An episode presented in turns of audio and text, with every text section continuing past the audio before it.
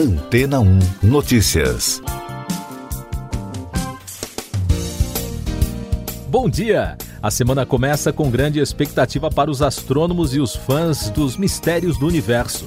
Isso porque um asteroide de grandes proporções irá atingir a órbita da Terra no próximo sábado, dia 24. A rocha gigante espacial é rastreada pela NASA, a Agência Espacial dos Estados Unidos, e pode chegar a até 220 metros de largura. De acordo com os cientistas, há uma chance muito baixa de que o asteroide batizado de 2008 GO20 faça contato com a superfície terrestre. A previsão é de que ele passará pela Terra com segurança a uma velocidade de 8 km por segundo. Em outro destaque recente, um grupo de pesquisadores da Curtin University na Austrália descobriu que o impacto causado por um asteroide que exterminou os dinossauros há 66 milhões de anos continua influenciando a vida microbiana da Terra. Esse estudo foi publicado na Frontiers in Microbiology. Os cientistas que estudam os micro-organismos que vivem nas rochas no local onde o asteroide caiu, em Chicxulub, no México, usou sequenciamento de genes, contagens de células e experimentos de incubação para identificar os micro-organismos. Os resultados mostraram que, enquanto o impacto causou graves perturbações aos organismos e ecossistemas que vivem na superfície, a cratera que ficou após o impacto pode ser um lugar de alimento perfeito para uma nova vida. As descobertas deram uma visão sobre a vida microbiana em ambientes extremos e como a vida se recupera de eventos extremos, como colisões de asteroides, disse o professor Marco Cullen, geomicrobiologista e docente associado da Cullen Wow Organic and Isotope Geochemistry Center, da Escola de Ciências da Terra e Planetária da Universidade. E daqui a pouco você vai ouvir no podcast Antena ou Notícias. Bolsonaro sinaliza que pode vetar fundo eleitoral bilionário. Angela Merkel visita a área devastada por enchentes na Alemanha. Viúva do presidente assassinado do Haiti volta ao país após alta de hospital em Miami. O presidente Jair Bolsonaro recebeu alta médica no domingo do Hospital Vila Nova Star, na zona sul de São Paulo, onde estava internado desde a quarta-feira para tratar uma obstrução intestinal. Ao sair da unidade, o presidente sinalizou que pode vetar o fundo eleitoral de mais de 5 bilhões de reais para as eleições de 2022. A primeira-ministra alemã Angela Merkel prometeu ajuda financeira imediata às famílias atingidas por inundações ao longo dos últimos dias. O número total de mortos na Alemanha e na Bélgica, os dois países mais atingidos pelas chuvas na Europa, subiu para 189 no domingo. A primeira-dama do Haiti, Martine Moise, viúva do presidente assassinado Jovenel Moise, voltou à capital do país no fim de semana para acompanhar o funeral do marido, marcado para 23 de julho. Ela foi ferida no atentado que matou Moise no começo do mês e levada para um hospital em Miami, nos Estados Unidos. Essas e outras notícias você ouve aqui na Antena 1. Oferecimento Água Rocha Branca. Eu sou João Carlos Santana e você está ouvindo o podcast Antena 1 Notícias. O escritor Olavo de Carvalho teve alta do Instituto do Coração do Hospital das Clínicas da Faculdade de Medicina da Universidade de São Paulo, onde estava internado desde o dia 8 de julho. Olavo tratou uma crise de angina e fez uma cirurgia de revisão da operação da bexiga feita em maio deste ano nos Estados Unidos. Destaques internacionais: a revista francesa Le Point publicou no fim de semana uma reportagem sobre a mudança recente da estratégia militar da Suécia. Segundo a publicação, o país escandinavo, que durante anos suprimiu suas forças armadas, voltou a investir na área da defesa diante da agressividade de Moscou desde 2014, quando a Rússia invadiu a Crimeia. Informações sobre a pandemia no mundo: o governo britânico suspende hoje todas as restrições impostas por causa da crise. Sobre a nova fase, o primeiro-ministro britânico Boris Johnson recomendou cautela à população, lembrando que a pandemia não acabou. Segundo a BBC News, em alguns países que também suspenderam ou estão em processo de reverter as restrições da pandemia, os resultados são variados. A reportagem lembra que muitos foram obrigados a voltar a impor as medidas diante de aumentos nos casos das infecções. Milhares de franceses voltaram a se manifestar no fim de semana em várias cidades do país contra o chamado passaporte sanitário e a obrigação da vacina para profissionais da saúde imposta pelo governo. Um centro de vacinação no sul da França foi vandalizado. Na Ásia, a Indonésia enfrenta uma onda considerada devastadora da Covid-19 e as autoridades alertam que a situação ainda pode piorar.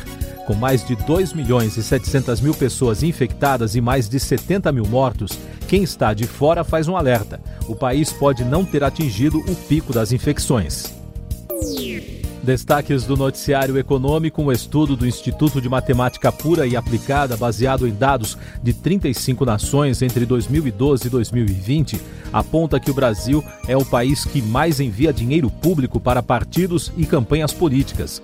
Juntas, as siglas recebem, em média, no país, 446 milhões de dólares por ano, cerca de 2 bilhões e 200 milhões de reais dos fundos eleitoral e partidário. No ano que vem, quando serão realizadas as eleições estadual e federal, o montante aprovado pelo Congresso para o fundo eleitoral será de 5,7 bilhões de reais, graças à aprovação da Lei de Diretrizes Orçamentárias pelo Congresso Nacional. Congressistas americanos abandonaram planos de incluir no pacote de infraestrutura de um trilhão de dólares o aumento da fiscalização sobre a coleta de impostos da Receita Federal. O principal motivo da decisão foi a pressão contrária do Partido Republicano, que resiste a dar mais poder de fiscalização ao governo. Ministros da OPEP, grupo que inclui países da Organização dos Países Exportadores de Petróleo e aliados, além de produtores que não fazem parte da elite da organização, concordaram no domingo em aumentar a oferta de petróleo a partir de agosto para frear os preços, que subiram à medida que a economia global se recupera da pandemia de coronavírus os números da pandemia no Brasil. O país registrou 939 mortes por Covid-19 no domingo e soma agora 542.262 óbitos desde o início da crise, com a tendência de queda. Em casos confirmados, o país contabilizou pouco mais de 19 milhões e 300 mil casos desde o início da crise, com mais de 33 mil diagnósticos em 24 horas. E o balanço da vacinação contra a doença aponta que a população que está totalmente imunizada contra a Covid está em 15,98%. São mais de 33 milhões e 800 mil pessoas que já tomaram as duas doses ou a dose única de vacinas. E o total de doses aplicadas passa de 122 milhões e 700 mil. Turismo. O maior museu de astronomia do mundo, de Xangai, foi aberto ao público. A estrutura do prédio tem uma complexa forma que reflete a geometria do cosmos. O local é uma filial do Museu de Ciência e Tecnologia de Xangai, com 420 mil metros quadrados e abriga exposições, um planetário e um observatório. Em Paris, a Torre Eiffel reabriu para visitantes na última sexta-feira, após mais de oito meses fechada devido à pandemia foi o maior período sem atividades desde a Segunda Guerra Mundial. Devido aos cuidados sanitários sobre as infecções do coronavírus, máscaras continuam sendo obrigatórias no local. Destaques do mundo do cinema: o diretor Spike Lee anunciou no sábado, por engano, o filme Titane como o grande vencedor da Palma de Ouro, o principal prêmio do Festival de Cinema de Cannes. Durante uma cerimônia, ao ser questionado em francês sobre os prêmios, o americano leu um cartão e anunciou antes da hora o vencedor do melhor filme. A produção sobre a vida de Anthony Bourdain, chefe e apresentador falecido em 2018, bateu um novo recorde em meio à pandemia nos Estados Unidos. Roadrunner, a filme about Anthony Bourdain, atingiu no fim de semana a maior bilheteria de um documentário na América do Norte desde o começo da crise. O longa arrecadou em três dias 1 milhão e 900 mil dólares. Último destaque do podcast na edição desta segunda-feira, 19 de julho. Dois americanos foram condenados à prisão por um tribunal de Tóquio por ajudarem o ex-CEO da Renault e Nissan, Carlos Ghosn, a fugir do Japão no fim de 2019. Michael Taylor de 60 anos, pegou dois anos de prisão e o filho dele, Peter Taylor, de 28 anos, foi condenado a 20 meses. O julgamento do caso teve início em maio e terminou nesta segunda-feira. Siga nossos podcasts em antena1.com.br. Este foi o resumo das notícias que foram ao ar hoje na Antena 1.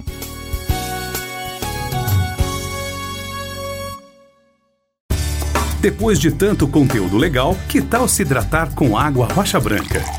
O consumo regular de água durante o dia traz benefícios para a saúde, como, por exemplo, manter a pele bonita e hidratada. Rocha Branca, da fonte direto para sua casa.